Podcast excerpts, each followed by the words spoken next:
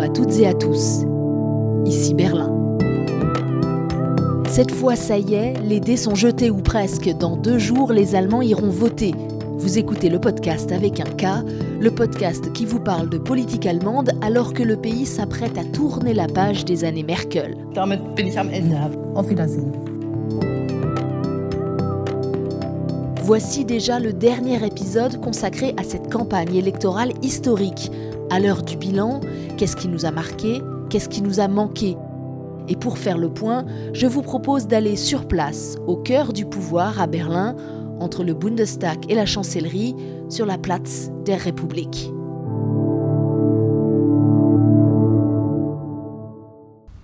Merci de me rejoindre pour cet épisode 9 que j'enregistre donc en plein air avec deux spécialistes de la politique allemande et je retrouve avec grand plaisir ici à Berlin Frank Bassner, le directeur du DFI qui produit ce podcast.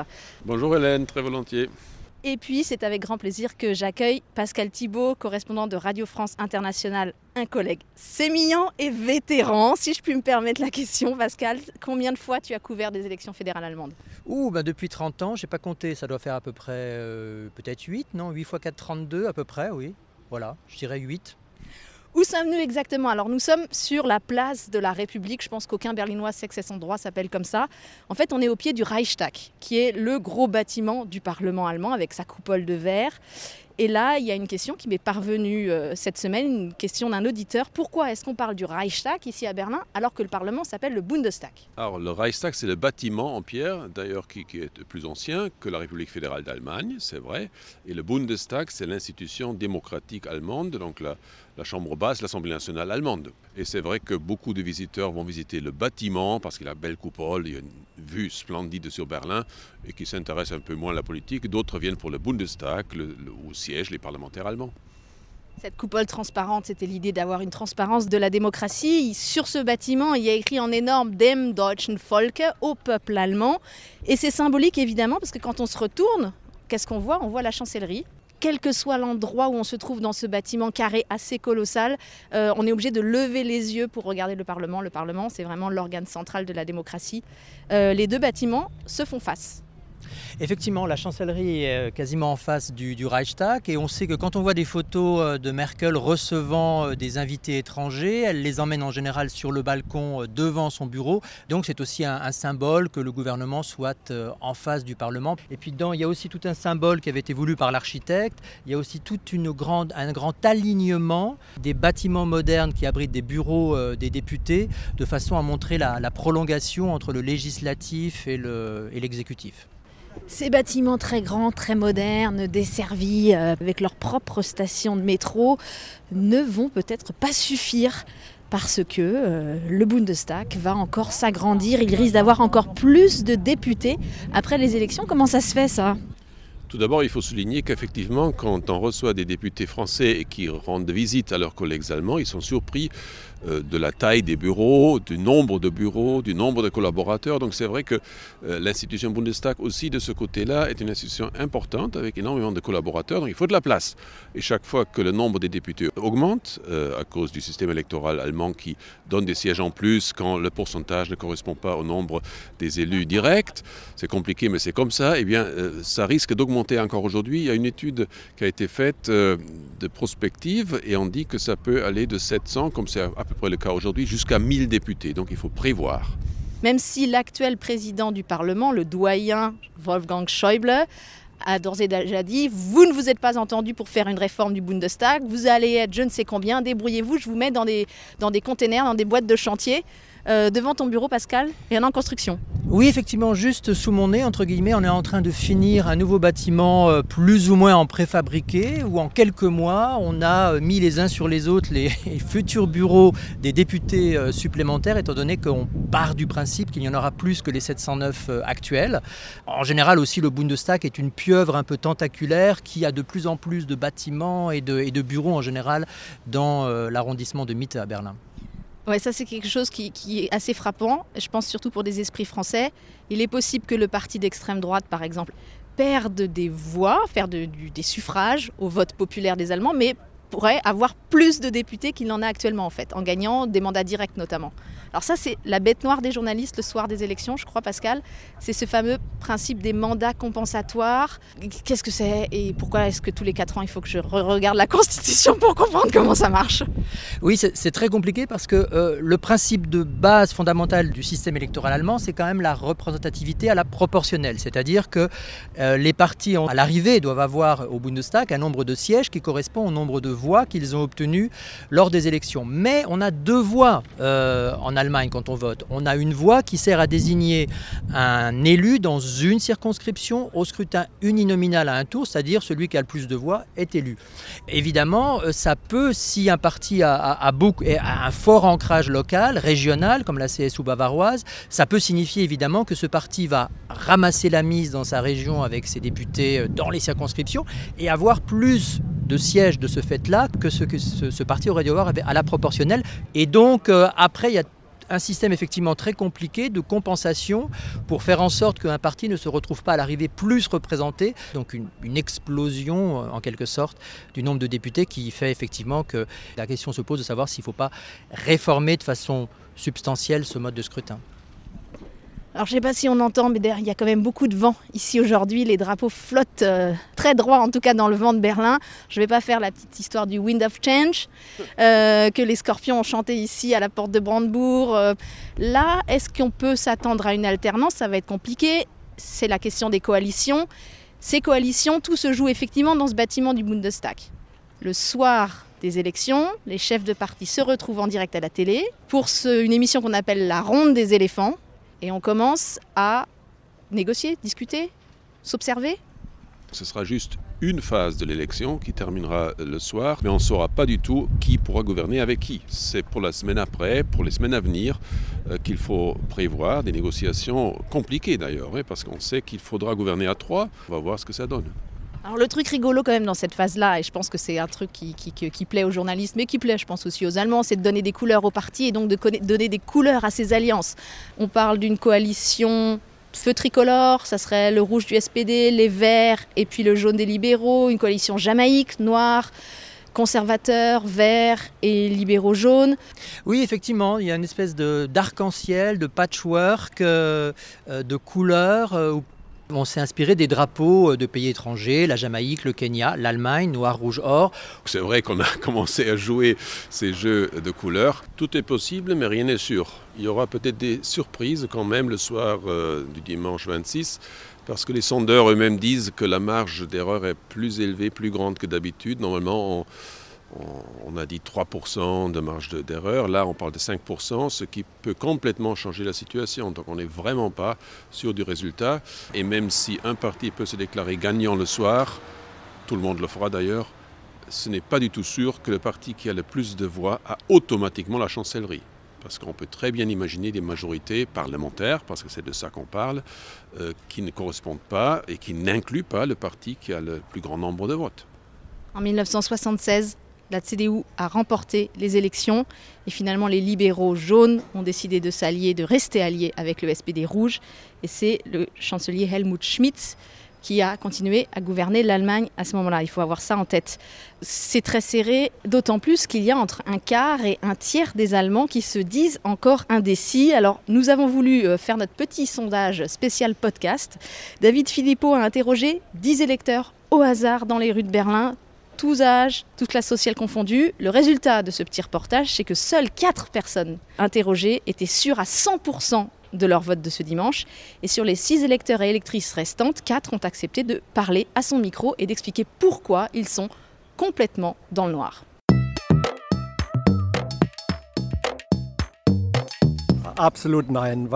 Je ne sais pas et je ne l'ai jamais aussi peu su que cette fois-ci parce que j'ai l'impression qu'il y a comme un éléphant dans la pièce, à savoir la question de la pandémie qui ne fait pas partie de la campagne électorale. Il faudrait pouvoir porter un regard critique sur les mesures, s'interroger sur ce qui s'est passé et préciser ce qui va encore se passer, mais cela n'a pas lieu. Vous savez, il y a le Valomat qui permet d'aider à déterminer son vote. Eh bien dans ce questionnaire sur Internet, le corona n'est pas un sujet. Mais pour moi, c'est le sujet du moment avec le climat. Et moi, je voudrais savoir ce que les candidats pensent et ce que les candidats prévoient de faire. En fait, je ne suis pas encore sûr. Les candidats ne sont pas vraiment convaincants cette année. C'est pourquoi hum, j'hésite encore entre différents partis. Je vais me plonger dans les programmes électoraux afin de pouvoir prendre une décision. Jusqu'à présent, il a toujours été clair pour moi que je votais Merkel. Mais là, il y a trois candidats entre lesquels on doit se prononcer. Et naturellement, ce n'est pas si facile. Je suis toujours euh, indécis. J'aurais tendance à vouloir voter pour ceux que j'ai euh, choisis la dernière fois, mais cette fois je suis légèrement incertain. Le parti pour lequel j'aimerais voter, il veut remodeler le paysage urbain, ce qui en soi est une bonne chose, mais selon mon opinion personnelle, il ne faudrait pas le faire de façon aussi radicale, aussi brutale. Et je trouve que c'est difficile.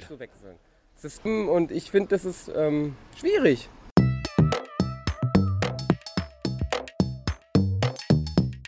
vrai que les électeurs ont été un peu perdus parce qu'on a parlé d'une campagne qui a démarré très lentement, très concentrée sur les personnes.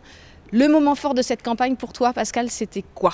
Un des moments forts de la campagne, ça restera les, trois débats, ce qu'on a appelé les triels, auxquels les trois euh, candidats à la chancellerie, Armin Laschet pour la CDU, Olaf Scholz pour le SPD et Anna Baerbock euh, ont euh, participé, où on a vu, puisque justement cette année on a une personnification qui est encore plus forte que les années passées. Ça explique aussi parce que on a aussi trois candidats, il faut le dire, qui sont au centre gauche, centre droit. Il n'y a pas non plus des distances idéologiques phénoménales entre eux, euh, donc personnification importante. Et là, on pouvait voir un petit peu comment ils, comment ils se produisaient, comment ils interagissaient, comment ils réagissaient aux remarques des uns euh, ou des autres, euh, car sinon, c'est vrai que la campagne, la pandémie explique sans doute une partie cela, mais euh, la campagne a été par ailleurs finalement relativement calme, pour ne pas dire atone. Même analyse, est-ce qu'il y a eu un tournant de la campagne quand même? Le retour de Scholz, on s'y attendait pas trop. Dans les sondages, il y a eu bien des surprises, ça c'est vrai, mais je partage l'avis de Pascal Thibault, c'est vrai que c'était un peu ennuyeux. Peut-être vers la fin, il y a eu quand même des clivages qui se sont dessinés plus clairement sur les impôts. Faut-il les augmenter ou baisser? Ça, c'était une question de fond. Après, il y a eu aussi euh, la question des coalitions possibles, les chrétiens démocrates qui disaient, ben voilà, si jamais le SPD le remporte, ils vont gouverner avec les, les extrémistes de Die Linke, donc un parti de gauche. Donc on voulait faire peur et revenir un peu à ce clivage gauche-droite. Euh, c'était une tentative de clarifier la situation, de dire que c'est un choix fondamental quand même. Tout n'est pas pareil, mais à part ça, c'est vrai que ça reste un peu euh, flou. Il y a des, vides dans le débat, il y a, des absents, ça c'est vrai aussi. Donc la dimension internationale, peut-être, c'est un peu le, blind spot de la campagne. Est-ce que les inondations, mi-juillet, euh, dans l'ouest de l'Allemagne, ont joué un rôle? C'est quand même un événement historique. L'Allemagne n'avait jamais connu un tel drame. On a vu le candidat de CDU se prendre les pieds dans sa communication à cette occasion. Est-ce que ça a quand même été un tournant d'une manière ou d'une autre?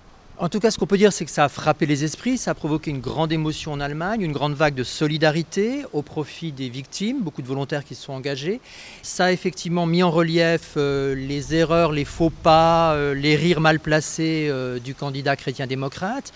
Mais finalement, on aurait pu s'attendre à ce que les Verts, qui commençaient déjà après leurs petits problèmes liés à leur candidate au printemps, on aurait pu penser qu'ils allaient rebondir sur cet événement majeur. Et finalement, ce n'est pas le cas. Ça peut paraître surprenant, surtout que des sondages demandant aux Allemands euh, quels sont les thèmes qui les préoccupent euh, en premier, eh bien, euh, en tête, on a, avec les problèmes économiques et sociaux, le climat qui arrive. Donc, un thème très en pointe dans les préoccupations des Allemands et qui, paradoxalement, sur lequel les, les Verts n'ont pas pu surfer autant qu'on aurait pu le penser. Franck, quand on a fait le premier épisode, toi et moi, je disais que j'avais l'impression que les Allemands étaient assez sereins dans cette campagne. Ils se disaient, bah voilà, on tourne une page. Ça me surprenait un peu parce que je me disais, c'est un moment historique. En France, on aurait une hystérie collective à se demander euh, c'est ce qu'on veut, dans quelle direction on part. Et finalement, ici, euh, il y a un mois, les choses paraissaient assez simples et coulées de source. Un mois plus tard, euh, il y a quand même une certaine tension. Hein. On se demande ce qui va se passer. J'ai l'impression quand même qu'il y a une certaine excitation, Tant mieux pour la démocratie. Si tout le monde allait voter, ce serait pas plus mal. Euh, on va voir le taux d'abstention, mais je pense que la mobilisation est forte, c'est vrai. On s'est rendu compte que quand même, ce n'était pas indifférent. Euh, c'est pas l'hystérie sans doute. Hein. Personne n'a vraiment peur des Verts, par exemple. Je pense que ça c'est absolument acquis que les Verts peuvent très bien gouverner avec d'autres partis. Je pense que ça risque d'être très serré. Le suspense, il est là quand même. Ou c'est que moi qui suis dans ma bulle berlinoise. Alors Berlin, en plus, renouvelle son parlement local et il y a un référendum. C'est vrai que peut-être qu'à Berlin, on a un petit peu plus le nez dans la politique. C'est vrai, mais je pense qu'il n'y a jamais eu un suspense aussi important depuis très longtemps. C'est d'abord dû au fait que la chancelière ou le, chef du gouvernement en place, en l'occurrence une femme, ne se représente pas, ce qui crée une césure quand même après 16 ans. D'un seul coup, les Allemands se réveillent un peu après avoir été un petit peu dans une ambiance, il faut bien quand même le dire, un peu soporifique euh, sous Merkel, et se rendent compte que leur pays, d'un seul coup, n'a pas fait euh, les réformes qui étaient nécessaires, ou en tout cas a de nombreux défis à relever. Et d'un seul coup, ils se demandent, je ne dis pas qu'ils ont peur, mais euh, en tout cas, ils se, ils se, rendent compte que les années qui viennent ne seront peut-être pas aussi euh, paisibles que celles euh, dont ils ont pu profiter dans un pays assez stable avec Mouti. donc voilà, on a quand même finalement, je ne dis pas des inquiétudes, mais un suspense et des questions sur l'avenir. Mais moi j'ai une question aussi, je vais mettre les pieds dans le plat, les paris. Qu'est-ce que ça va donner dimanche? Qui va être en tête? Je ne peux pas m'exprimer là-dessus. Je suis sûr et certain, et là je, suis prêt à parier, que euh, les sondeurs euh, vont être surpris eux-mêmes des vrais résultats. Euh, de toute façon, des surprises, il y en aura. Ce que je pense quand même, sans vouloir me mouiller et dire si le SPD ou la CDU CSU arrivera en tête, mon sentiment c'est que peut-être cette polarisation pour la course en tête va peut-être profiter à ces deux mouvements, peut-être au détriment de forces plus petites. On verra. Parce que aussi les gens, euh, étant donné qu'il y a beaucoup de coalitions, on l'a déjà dit, qui sont possibles, si on vote pour la CDU, CSU ou pour le SPD, au moins on sait qui a une chance euh, si ce parti arrive en tête, d'être chancelier. C'est un peu mon pronostic, mais pour la course en tête, je crois effectivement qu'on n'est pas à l'abri euh, d'une surprise et euh, d'une CDU de CSU qui arrivera en première position, ce qui ne signifie pas, encore une fois, comme on l'a dit, que le chancelier à l'arrivée sera Armin Laschet, ce qui ne facilite pas les choses et va sans doute demander un peu de patience à Paris et dans le reste de l'Europe. Si on ne s'entend pas du tout s'il est impossible de monter une coalition, qu'est-ce qu'il se passe On va repasser aux urnes. C'est une, habitude italienne plus qu'allemande, mais ce n'est pas exclu. Parce que tout ce qu'on est en train de vivre, c'est assez nouveau. C'est là le suspense au fond. Est-ce que euh, les responsables politiques vont avoir la grandeur, la souveraineté aussi personnelle parfois, de renoncer à certains certaines priorités pour se mettre d'accord sur les grandes priorités. Et il y en a suffisamment dans ce moment qu'on peut vraiment comparer euh, aux, défis après la réunification allemande. Il faut faire une transition de l'industrie allemande vers euh, le monde sans carbone, sans émissions de CO2. Euh, il y a un immense problème dont presque personne ne parle, c'est les retraites en Allemagne. Il y a vraiment beaucoup de sujets qui vont fâcher plus tard. Et c'est là-dessus aussi qu'il faudra s'entendre. Donc euh, le seul espoir qu'on peut avoir, c'est qu'il y a quand même un moment de, prise de conscience que ceux qui ont été élus, qui peuvent prendre les responsabilités, doivent les prendre. À part ça, ben, sinon, on va voter une deuxième fois. Puisque j'ai posé la question, je me mouille aussi. Moi, je pense, je suis assez optimiste. Et je pense que finalement, ça ne va pas prendre si longtemps que ça. Et qu'il y aura une prise de responsabilité, une maturité de la classe politique allemande vers éventuellement un gouvernement dit d'experts où chacun mettra de l'eau dans son vin pour relever ces défis. J'ai eu une dernière question d'une jeune auditrice qui a demandé que va faire Angela Merkel une fois qu'elle sera à la retraite. Tout ce qu'elle a dit, c'est qu'elle allait d'abord euh, se reposer, sans doute se retirer sur ses terres euh, dans Luckermark, là où elle a sa petite maison, au nord euh, de Berlin, dormir, lire. en tout cas, ce qu'elle a exclu, c'est d'occuper à l'avenir d'autres fonctions à d'autres niveaux. On pensait peut-être à l'Europe, par exemple, ou pourquoi pas secrétaire général de, l'ONU. Je pense qu'elle aura plus de temps euh, pour euh, satisfaire sa passion pour la musique classique et pour l'opéra, pour voyager. Je, pourrais imaginer que peut-être on, recourt à, son expérience, notamment de, négociatrice hors pair, peut-être pour euh, servir de médiatrice dans des crises internationales. On verra bien. Affaire à suivre. On va s'arrêter là. On est juste devant la station de métro Bundestag. C'est là que les députés montent, descendent, ceux qui ne prennent pas leur voiture ou leur vélo de fonction.